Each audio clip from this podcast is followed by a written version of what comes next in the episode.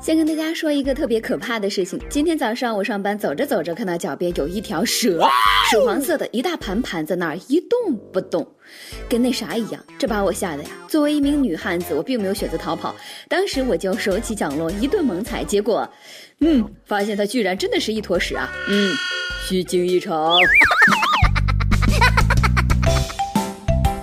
位听众，大家好，欢迎收听网易新闻首播的每日轻松一刻。别怪我今天迟到，我是刚刚换完鞋才来上班的主持人娇娇。要不说我运气好呢，上个班都能交狗屎运，踩了狗屎就能交狗屎运，那踩了桃花是不是就有桃花运呢？踩了蛇那就不一定是什么后果了。这不，前几天就有一个小伙一身是毒了。近日，家住杭州的小李在自家承包的山上抓了一条银环蛇，在掰开它的嘴巴查看有没有毒时，右手食指被刺了一下。不久后，小李就感觉右手没有了力气，甚至恶心乏力。经医院全力抢救，才保住了性命。医生提醒广大群众：银环蛇剧毒，无毒的是白环蛇。在这里呢，先给大家科普一下。银环蛇是陆地四大毒蛇，但性格还是比较温顺。如果你不招惹它，它一般是不会来主动攻击人类的。但如果不小心被银环蛇咬伤，该怎么办呢？首先，千万要保持冷静，以免血液循环加快，加速毒性的散发，并呢找到一个开阔的地方，尽可能的平躺，调整呼吸节奏。之后呢，就可以拨打火葬场热线啊，安排后事了。啊，啊刚才呢开个小玩耍啊，大家千万不要听我瞎忽悠啊！如果真的被蛇咬了，可千万得及时就医呀。看来我的老师没有骗我，果真实践是检验真理的唯一标准呢。不过话说回来，这小伙子胆儿也忒肥了。换了别人，不管是银环还是白环，看到蛇那肯定是撒丫子就跑啊！你居然还敢上手掰人家的嘴，看看里面有没有毒？咋的？蛇的嘴里面写字啦？要我说啊，你这学是白上了。一千多年前，柳宗元同志在《捕蛇记》里说过：“永中之野，蝉翼蛇，黑质而白章，出草木尽死。”看到这黑底白花的蛇还不快跑，还是我看你也是活该。别人在路上走得好好的，你可倒好啊，上来就掰人家嘴，你不是挨揍吗？那个幸亏抢救及时，不然你可是凶多吉少了。所以说啊，年轻人可不要太气盛，没什么用啊。该怂的时候还是得怂，不然受伤害的还是自己呀。昨天。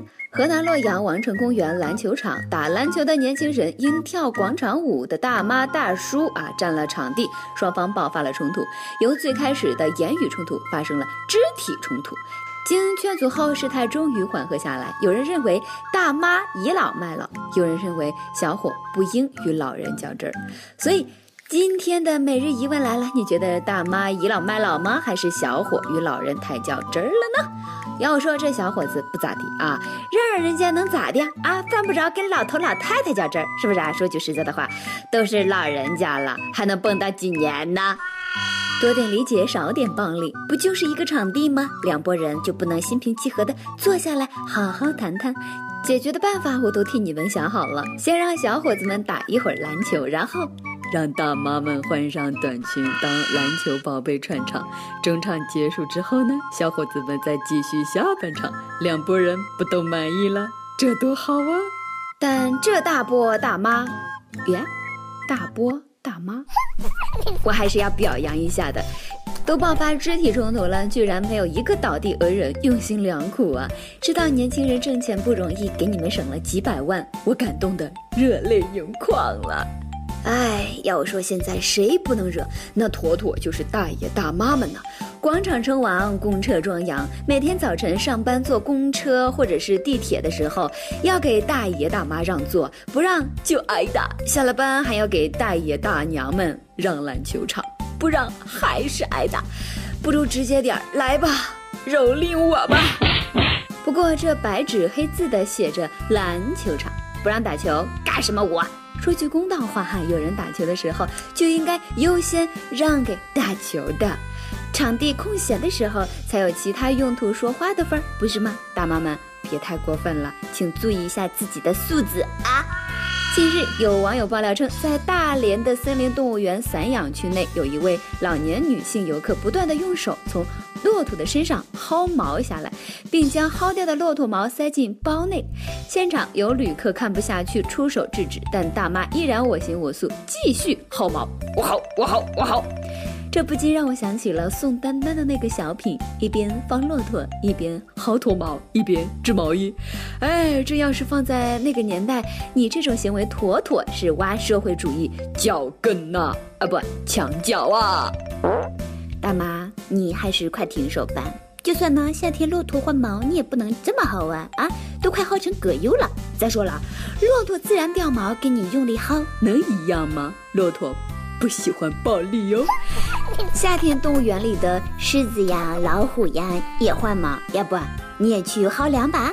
现在有些老人呢，只要是不要钱的东西，都能占上小便宜啊。如果不拿不占，就等于自己吃亏了一样呢。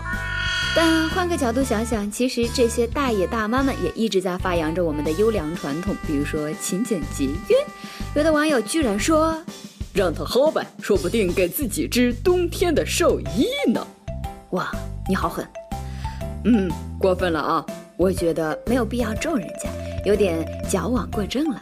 大禹治水的时候不就告诉我们了吗？洪水来的时候不能光堵，还得疏通。我觉得完全可以借鉴一下。夏天到了，动物换毛不可避免，动物园完全可以专门做个梳子什么的啊！游客交钱就可以进去给动物梳毛，梳下来的毛呢，可以作为纪念品呢卖给游客，既增加了动物园收入，游客也高兴，动物也凉快了，不是吗？三全其美的事儿多好啊！所以说啊，遇到啥事儿还不要着急着怼，相互之间多一点理解多好啊，就没有那么多麻烦了啊。但遇到那种不讲理的，你还真的一点儿办法都没有啊。近日呢，赣州某小区的一只甲鱼从天而降，把停在楼下的小轿车挡风玻璃给砸碎了，车顶凹陷。民警在二十六楼找到了甲鱼的主人啊，该业主承认是他买回的甲鱼，没想到从厨房爬到了阳台，摔下了楼。但业主拒绝赔偿，表示又不是我扔的。嗯，对对对，你一点错没有。甲鱼错了啊，甲鱼全责，让甲鱼去赔偿啊，不赔偿就坐牢。呃，谁让甲鱼不好好待在菜市场，非得跑你家来跳楼，对不对？但是呢，这只甲鱼未满十八岁，没有民事行为能力，应由监护人或所有者负责。你还有啥想说的？嗯，我也是真的醉了，咋就这么不讲理呢？如果是你家金鱼掉下来，你肯定不这么说了，知足吧。砸到车已经很幸运的，破财免灾，砸到人，你看看找谁哭去？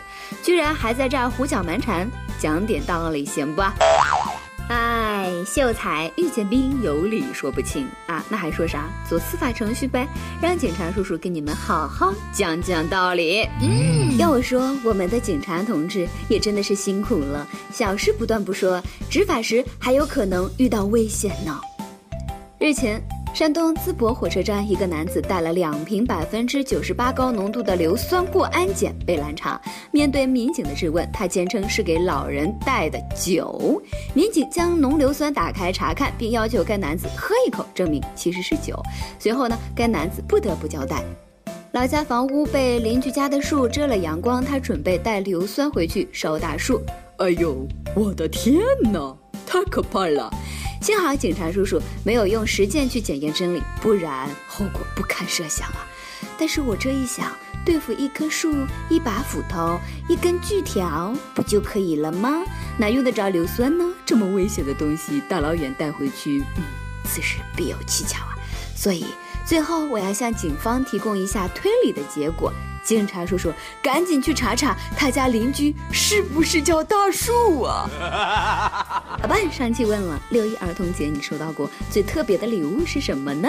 一有小猫不洗碗，他说不是儿童节，小时候梦想成为头头啊，管理几百号人，现在呢是两千人的群组了，理想总是不能太遥远，心若在，梦想就在，加油！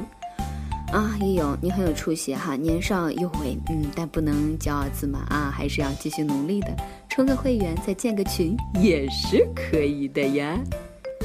一首歌的时间，一勇没心没肺的好人，他说。听轻松一刻差不多几年了，似乎已把它当成每晚睡觉前的安眠药。对恋爱这种事有了一种恐慌的心理，因为以前的原因一直在逃避。即使遇到喜欢的人，我也不会动任何心思。但遇到你之后，我似乎想慢慢从阴霾中走出来。虽然和他只认识二十多天，但不知道明天会怎么样。想对你表白吧，又怕你以后不理我。同事之间每天会很尴尬。想点一首周杰伦的。简单爱送给你豆豆，据说夸秋子会上榜哦。嗯，那还等什么呢？赶紧表白吧！这首周杰伦的《简单爱》就送给你们，祝你们的爱情简简单单、甜甜蜜蜜。好了，大家如果想要联系到我的话，可以新浪微博艾特角角乐，角角就是角角版的那个角角。可以添加我们的 QQ 聊骚群六二六五五六三六零六二六五五六三六零哦，期待你的加入。